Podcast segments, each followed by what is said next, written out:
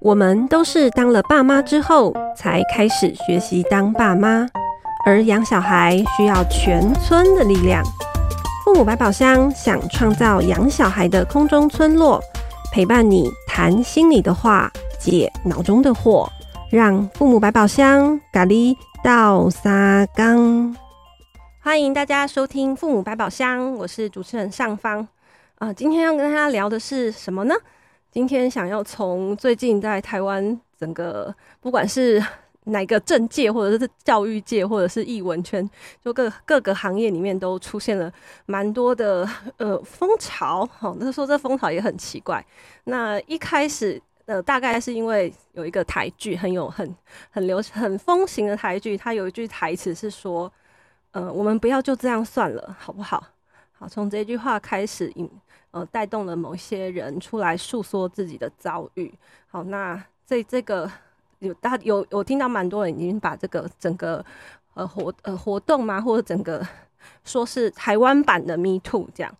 那我在网络上呢有一篇文章呢引起我的注意吼，那它是由它是这样写的，它是写说嗯。他觉得用老师、老师们或家长用教孩子保护自己这个说法，他觉得其实不太够，他不喜欢。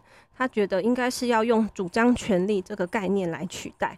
那写这篇文章的呢是人本教育基金会的校安中心主任张平。好，那因为这篇文章呢有非常多呃七八百封的转转发跟分享，那我觉得这个呢就很希望能够能够请张平呢能够再让我们。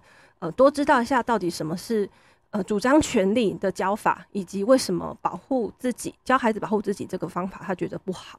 好，那我们现在就欢迎张平。嗨，主持人你好，各位听众大家好。好，那张平今天呃想要就是我们就是想要问你啊，说你你说你不喜欢家长或老师们是教小孩保护自己，可是保护自己是蛮蛮好的啊，本来不是就是应该要嗯。呃就是看到那些就要说不啊，就停看听啊。我们走在马路上也会叫小孩多呃左右张望啊。嗯、那保护自己为什么你觉得不够好？好，呃，其实我比较担心的是哈，不管是老师在班上教学生，或者是父母亲在家里教自己的孩子，嗯，说你要好好保护自己哈。嗯，那这里面其实呃有可能你的孩子里面已经有人是受害了，嗯，或者你的学生里面已经有人是受害了，嗯啊，那。如果说是教孩子保护自己的话，那对于这些受害人来讲，他如果听到这句话，他第一个反应可能就会觉得我没有好好保护自己，嗯，嗯，我 miss 掉了，对对，他可能就会怪他自己这样子。所以我，我我我比较担心的是，这种说法其实它会有一定的副作用，所以我才会想说用呃主张权利来取代保护自己的这样的说法。哦。主张权利的那个利是那个利益的利，就是一个合在一个刀哦，就那个利，对，权利的利。那主张权利这个概念，因为这个有一点点陌生，那可不可以请张平再多说一点？好，呃，也就是说，呃，譬如说以那个 Me Too 运动所牵涉到的，嗯嗯嗯，譬如说身有关身体自主权这个部分，嗯，嗯，好，那我们就会呃比较是希望说，哎、欸，不管是呃性骚扰啊，或者是侵害来说。他都是逾越了身体自主权哦，这个身体自主权倒是就是身体自主权被逾越了。嗯，好，那一旦我们理解到自己的身体自主权被逾越的时候呢，我们可以选择主张权利。好，就是说你也可以主张权利，你也可以不要主张权利。好，可是这个就是由呃这个当事人自己来做决定。哦，那如果你讲说要保护自己，好，其实就意味着这个当事人他有保护自己的责任。嗯，可是我会觉得保护自己是大人的责任啊。我们如何苛责一个孩子，他有能力去保护他自己？嗯，对。所以就听起来，因为权利这件事，而且尤其身体自主权这个名词，虽然大家常常听到，可是实际上它到底是什么东西，我就很想再多追问。因为我猜大家都是应该是跟我差不多，就是身体自主权。那我们现在学校啊，或者是呃小孩从就是。说老师老师教他们，然后回来都会拿那个学习单嘛，然后就看到学习单上面就是画一个人的形状，然后就会跟小孩就小孩自己说啊，这你要维护，你要有主呃，你有自身体自主权哦。然后哪些地方你可以让人家碰，你就画，你就是红，你就是绿灯，然后你可以涂色。然后哪些地方不行哈，或者是要问过你才可以。他就把小孩的身体呢，就自己每个人都有一张自己的身那个单子，身体的形状，然后就分红灯区、绿灯区。啊，黄灯区就是某些人你允许他可以碰，某些人是不能碰的，还有那种呃交界的。嗯，那这个算不算是一种主张身体的权利？呃，这个是我们在学校里面很常见，老师用身体红绿灯的方式来教小孩。对啊，对啊，好像要设定一个界限，然后保护自己。嗯、这蛮像一个自主权诶。我自己感觉这个是有问题的，因为我们的自主权并不是只限于所谓的红灯区，也也就是隐私的部分。嗯嗯嗯嗯。我们的身体自主权其实是从头到脚，嗯，全部都是你的自主权范围。嗯，你头发也是嘛？对，不会说是呃，不会说是。呃，因为是隐私，他就特别不能碰，嗯，好，而变成说，只要不要是隐私，他就可以被人家碰，没有这回事。嗯、就是每个人不能够被碰的位置由他自己决定，他可以从头到脚都不要让人家碰，那这是这就是他他的身体自主权的范围。而且是不是有的时候可以，有的时候不行？当然啦，这其实是一个浮动的状况，要看对象、看地点啊，要看自己的状况，这其实不见得有标准答案的。嗯，对，所以那一张。学习单，你的应你的你的感觉应该是他嗯、呃、不够好，对不对？或是或是我觉得他会误导，我觉得他是他不只是不够好，嗯，他会误导孩子的认知，就误导孩子以为说我的脸可以被摸。哦，如果他没有红灯在脸上的话，我的肩膀可以被摸，我的手可以被摸，嗯嗯嗯，我的脚可以被摸，没有啊，嗯、就是你的身体就是你的自主权范围，嗯，嗯，你可以自己决定都不让任何人摸，嗯，或者是被人家。呃，用那种呃不对劲的眼神去看，哦、一直盯着看，对，这都是你你可以主张权利的时候。哦，对，就说你只要觉得不舒服，你只要觉得有人逾越了界限，嗯，你都可以选择主张你的权利，嗯，好，让对方停止他这样子的行为。嗯，对，嗯嗯，好，那爸爸妈妈家里，如果你小孩有拿这张学习单回来，你可以再就这个学习单的这些这些说法跟做法，可以再跟孩子做讨论。没错，他其实并不是。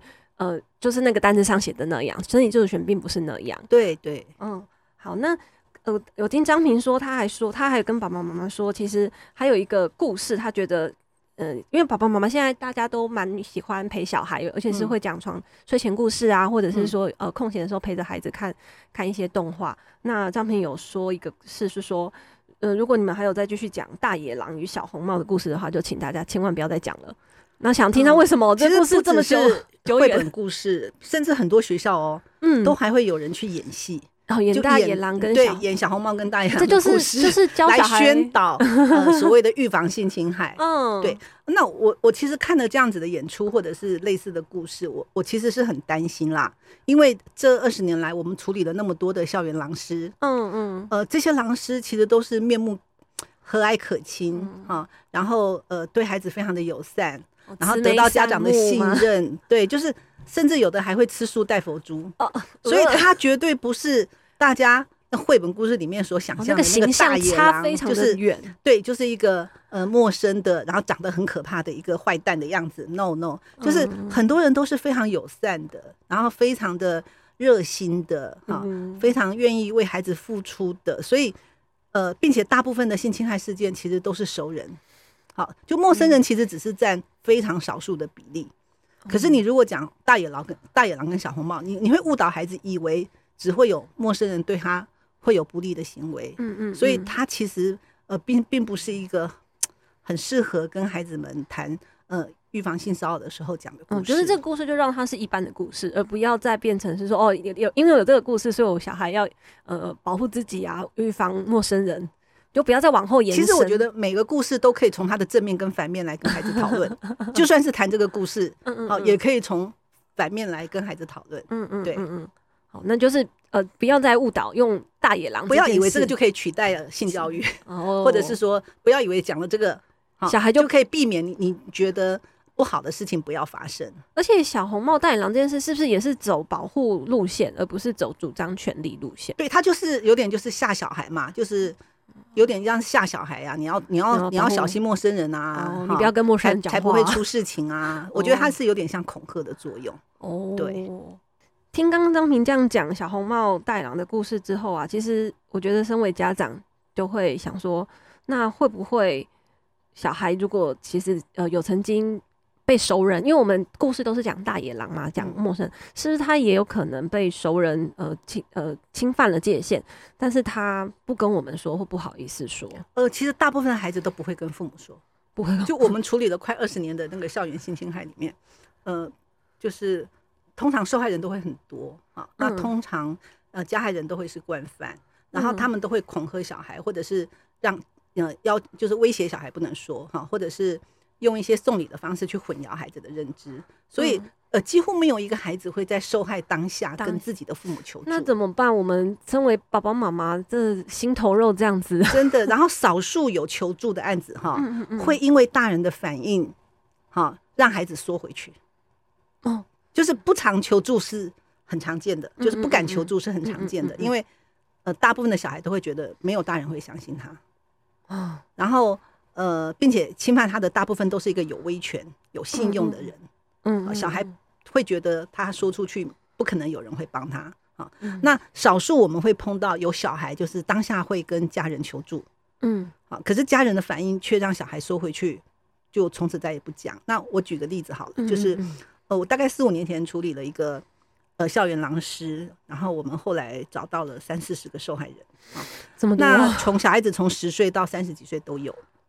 那有一个是他三十几年前就开始做，对对对，那个是一个二十几年的资深优良教师，嗯、对。然后呃，有一个孩子他已经三十多岁，然后也当妈妈了，嗯，然后他就跟我说，呃，他当时就是老师在课后补习，所以放学之后就会把他们跟几个同学带到家里面补习。嗯嗯嗯嗯。然后就会，呃，找借口把他叫去房间里面，然后对他舌吻，然后他觉得很恶心，要把口水擦掉，嗯。老师还不准他把口水擦掉，对，然后回去以后他很难受啊，他就跟阿妈说：“老师亲我的脸。”那我们可以看得出来，一开始。孩子会用试探的方式，嗯，好来看大人的反应，再来决定要不要继续说下去。他不敢讲亲嘴，他不敢讲，他不敢讲亲嘴，他不敢讲舌吻，他只敢说亲我的脸，来看看大人的反应，再来决定我要不要说。所以，呃，他说了之后，阿妈就说：“那是老师喜欢你啊，哦，因为这个老师在学校的形象就是那种很认真啊，很严格啊，然后。”呃，很付家为学生付出，会为学生付出，所以家长对他的印象很好。嗯，所以当孩子来告状这个老师的时候，其实呃，家里的长辈第一反应就是那个老师那么好啊，所以他就会去合理化那个老师的行为。嗯，可是这个反应却让小孩缩回去。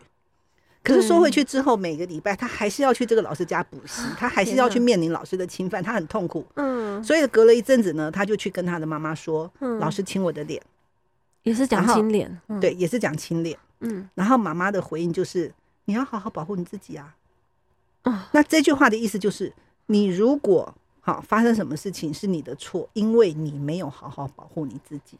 嗯，真的。所以小孩这样一听到妈妈这样说，又缩回去不敢讲。所以等到二十年后，他他跟我讲这些，嗯嗯，过往的事情的时候，已经隔了二十年，他还可以讲到哭。非常非常的伤心，嗯，他的委屈、他的痛苦、他的伤害，没有人理解，没有人可以接住，然后没有人可以帮助他脱离苦海，然后他还要每个礼拜去面临老师的侵犯，听得我拳头都对，所以这也是为什么我一直觉得我们不要再讲教孩子保护自己，因为这种说法，你把保护自己的责任直接丢在你的孩子身上，这样是不对的，而且把小孩越推越远，对，并且你会让小孩很自责。对，然后觉得很羞愧，嗯嗯嗯，然后呃增加他的创伤感，所以我比较主张就是呃主张权利的概念来取代呃保护自己的概念，好，就是哎我们碰到有些人，嗯。好，可能是恶意的逾越了我们的身体界限，嗯。好，那我们可以选择主张权利，嗯。好，那当然你也可以选择不要主张权利，好，可是这个就变成说我不是只是一个受害人。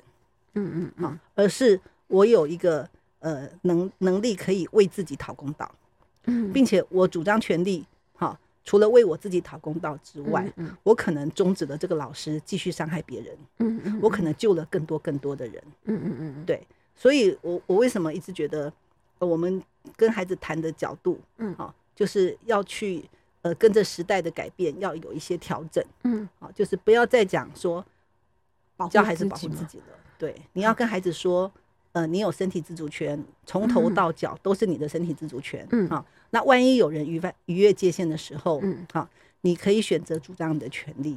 好，那我觉得这个说法可以降低孩子的自责，以及降低孩子的羞愧感。嗯，好，反而是比较没有副作用的说法。好，那因为刚刚听到那个呃那个故故事啊，其实我觉得身为家长就会因为因为会有代入感嘛，想说哇，那如果我们的小孩回来家里跟我们讲说，嗯，嗯，爸爸妈妈，我今天老师亲了我的脸颊，嗯，那因为刚刚那前两个例子都是。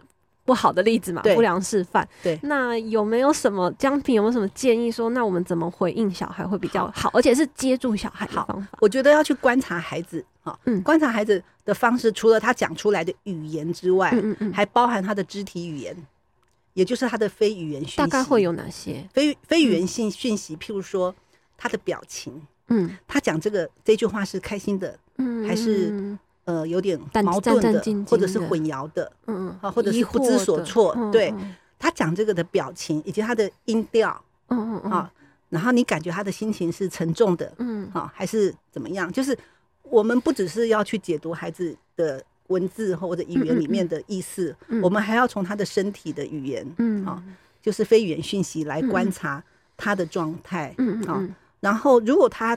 在问的时候，你觉得他很小心翼翼，嗯，然后怪怪的，嗯好，你就你你或许可以跟他说，哎，对，我们第一句话要讲什么？你你是不是觉得老师亲人的脸让你觉得很不舒服？嗯，嘿，然后你要不要再说说看，多说一点？对对对，就是就多多让他有机会能够去，呃，怎么样？我们我们我们去呈现一个安全的空间，让孩子有机会把他遭遇的事情说出来，我觉得很重要。很多时候孩子不不会有机会说出来哦。譬如说，我们之前呃台中处理过一个呃小学的男老师性侵很多小五的男生的案子。然后他今天如果今天对哪个学生下手，他就会在联络部写这个孩子的坏话。那小孩回到家，对，小孩回到家，通常家长第一件事就是打开联络簿嘛，签名。对对，一打开联络簿看到老师告状，一定是骂小孩。他等于那个老师，等于是他用这个把小孩求助，对，他把小孩求助的路封住了。嗯，对。那这个案子后来为什么会爆发？是因为三个受害男生，他们在某一天放假的时候聚集在其中一个男孩子家，啊，他们在讨论怎么样搜证，才能够让爸爸妈妈相信他们被老师性侵。然后在妈妈妈妈在那个十岁十一岁耶，妈妈在厨房准备点心要给同学吃的时候，无意间听到了。然后隔天跑去学校求证，才发现学校早就知道，都没有跟家长说。学校知道，甚至还破坏了那个犯罪现场。天哪！然后把性侵害把它呃淡化成是摸大腿的性骚扰，甚至还说呃发生这种事情很丢脸，最好不要不要调查。好，然后还说呃是学生爱慕老师，呃非常非常的夸张。所以后来爸爸妈妈也很自责。嗯，也就是说，为什么我们那么爱小孩？可是小孩却没有在呃受害的当下告诉我们，甚至已经受害一段时间了，他们还得要自己想办法。三个小男孩要自己想办法搜证，来让爸爸妈妈愿意相信他们，非常非常心疼啊。对，所以呃，我会觉得就是我们我们有时候在无意中，嗯，我们所做的事情或者我们说出来的话，嗯，其实可能会让孩子觉得我们不信任他们。嗯嗯嗯。啊，那这也会导致孩子。在受到伤害的时候，他不敢跟我们讲，嗯，对，因为他不知道怎么办，他担心他讲了以后，我们会不相信他，嗯，或者是我们会责备他。那有些孩子不敢讲，是因为他担心爸爸妈妈伤心啊。对，也会有有些很贴心的孩子，他就会担心爸爸妈妈伤心，然后就没有讲。对，所以我们必须从一些蛛丝马迹，或者从孩子就是有漏一点点口风，嗯，好，来探我们的反应的时候。我们可能要有那个敏感度去、嗯、去抓住。我刚听张平这样说下来啊，嗯、我有一种呃感觉，就是当小孩跟我们爸爸妈妈讲事情的时候，不管是讲什么，大部分因为我们家长通常小孩跟我们讲一个东西，比如说哦，妈妈，我明天呃学校要用水彩，那我们就好，我们就去就带着他去买。通常就是小孩讲了一个什么，我们就会立刻有一个行动跟反应。嗯、这个是变成是呃小孩跟爸妈讲话，我们有一种有点像是制式的反应。嗯、可是或许可能从这一集大家听过这一集，或从今天开始，嗯，或许我们听到小孩跟我们说的任何的，不管是。呃，任何的事情或者他的心情，或者学校发生的事，我们都可以不要立即的 反应，并且意思就是说，他讲了一个什么，然后你就说，哦，是这样哦，那那要不要再说说？可以再，我想多多听一些，对、嗯，或者是说，这是什么？这是发生的是是什么时间呐、啊？什么课程呐、啊？是哪个、嗯、呃老师啊？就是我那就是可以兜小孩再把这个事情呢，就再说的更完整。而不是直接说啊，你怎样哦，你有什么什么，就是不要再那么快的。其实父母亲很容易在无意间会丢出很多沟通绊脚石 啊，对对，所以哈，有时候真的需要进修。嗯，好好，那因为我们。这个议题蛮大的，所以我们想说切上下半集。那下半集呢，我们会请张平再来跟我们说，那什么是主张权利？因为我们现在讲的是保护自己这个方式跟方向，我们觉得不够好，以及会让孩子觉得呃责任都是就是被责怪，或者觉得好像都是他不好。那我们现在想要扭转这件事，那下集呢，我们要来请张平谈，那怎样比较好？怎么怎怎么主张权利？不要走保护路线？那请大家继续听下集，拜拜。